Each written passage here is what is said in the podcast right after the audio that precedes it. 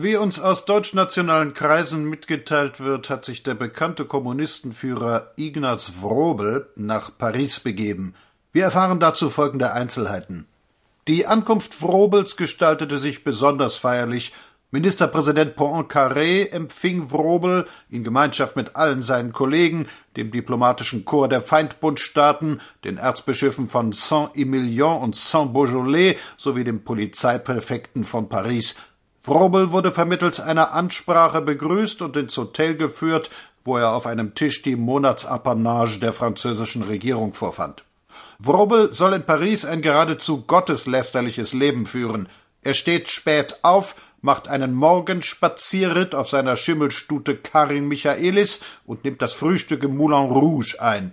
Gegen Mittag zieht er sich meist mit einem pornografischen Roman zurück, schlummert und liest dann die Abendzeitungen. Nachts treibt er Unzucht, und zwar hauptsächlich mit galizischen Jüdinnen, da sogar die Pariser Dirnen ihre Weigerung ausgesprochen haben, sich Frobel zur Verfügung zu stellen.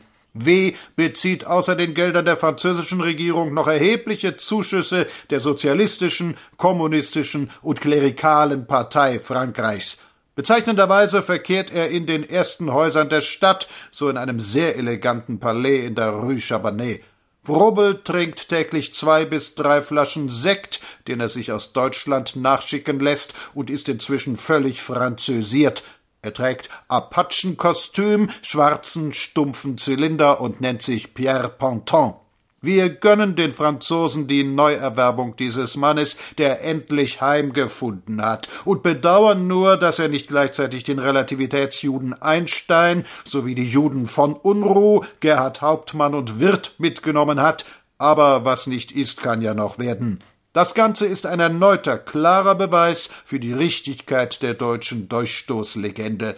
P.S.